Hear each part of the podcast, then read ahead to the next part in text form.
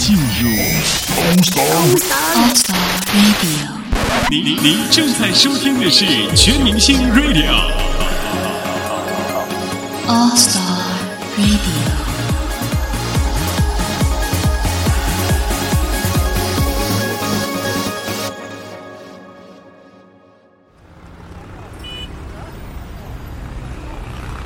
在嘈杂的都市里，试着放慢脚步，每天留一段时间让自己松下来。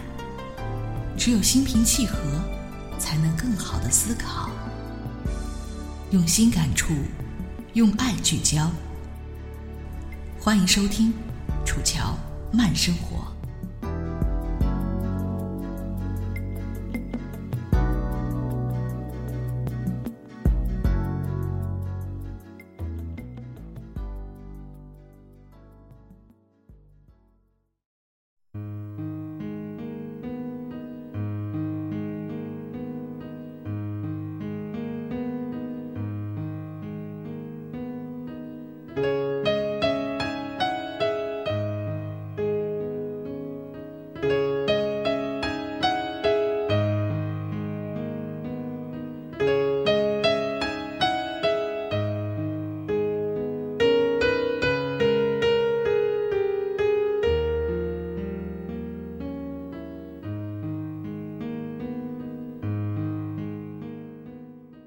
感谢您收听今天的《楚乔慢生活》。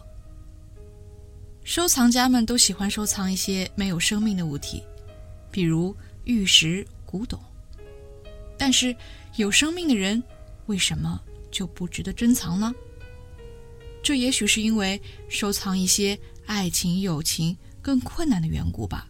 让我们来一起听听作者对于玉石收藏的态度吧。玉石收藏家。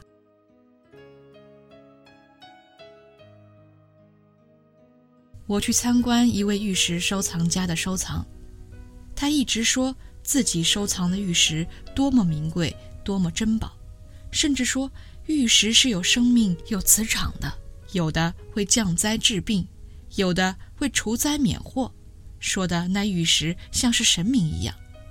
他甚至说。人的生命和玉石比起来是太渺小、太脆弱了。有许多人的命还不值一块石头。人的生命之渺小之脆弱，这一点我是同意的。可是如果说石头的价值竟胜过人命，是我不能苟同的。其实那些被收藏的玉石仿佛有生命，那是由于人的情感和妄想的投射。我们有了感情，玉石才有了磁场；我们先有妄想，玉石才有感应。失去了人的情感投射，最耀眼的白玉或钻石，与溪边的卵石，又有什么两样呢？我告辞玉石收藏家，从他放满玉石的走道走出来，我想到这个世界上有这么多人爱玉石、爱瓷器、爱古董。爱美术品，不惜花费巨资投注心力，但却很少有人愿意去对人花费爱心，投入心血。那是因为，爱没有生命、没有反应的东西是最简单、最安全的。要去爱一个人，比爱玉石就显得复杂、危险、不安全。这是世界上有这么多收藏家的原因。也是没有生命的玉石、古董、美术品，比活人更值钱的原因。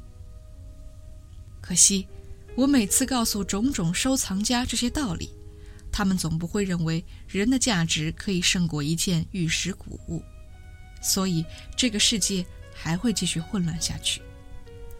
我们是不是愿意来收藏一些爱、一些友情、一些恩义、一些包容与宽恕？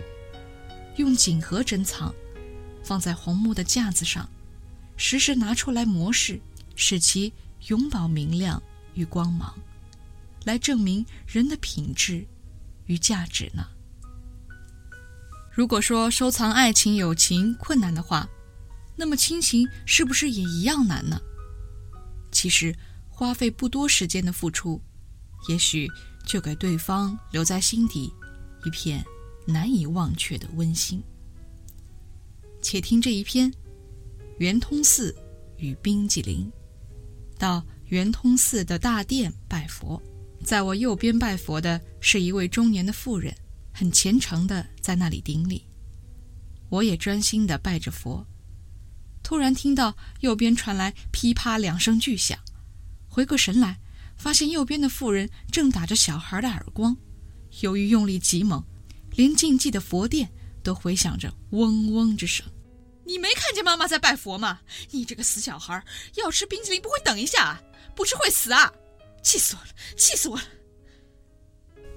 那妈妈涨红着脸，几乎发抖地说：“原来是圆通寺外有小贩卖冰激凌，看来只有七八岁的小孩挡不住诱惑，来向正在拜佛的母亲要零用钱。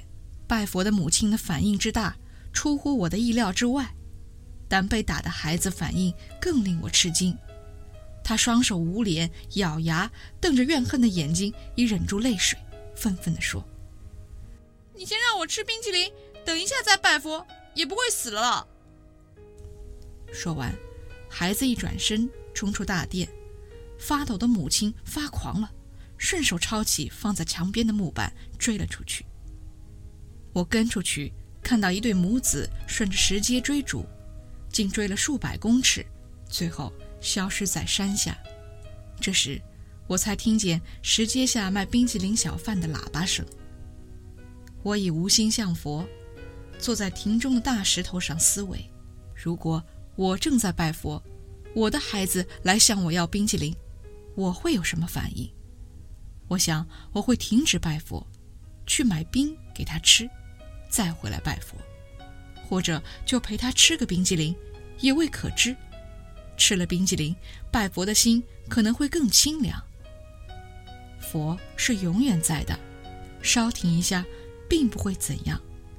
佛是到处在的，体贴众生的需要，正是在拜佛。每一个孩子的内心都有尊贵的佛性，孩子与佛无二，为什么母亲不能体会呢？正想着的时候，那气喘吁吁的母亲返来了。我担心地问：“追到了吗？”他说：“没呀，这死小孩跑得比飞车还快。看在佛祖面上，饶他一命。我是拿这个板子回来还给庙里的。”然后，我看他把板子放回原处，在大殿前穿鞋子。他刚刚急怒攻心，连鞋子也没穿就跑了。我顺着圆通寺的石阶下山，看着这秋天清明的风景，想到佛是永远在的，佛是处处在的，在每一片叶、每一朵花儿每一株草，甚至在吃冰激凌清凉的心里。但是，拜着佛的人中，几人能知呢？如果妈妈能够体贴。孩子想吃冰淇淋的心，那么在孩子的心里，一定会珍藏妈妈给他的这一片亲情。听了今天的分享，但愿我们会更珍惜身边的每个人。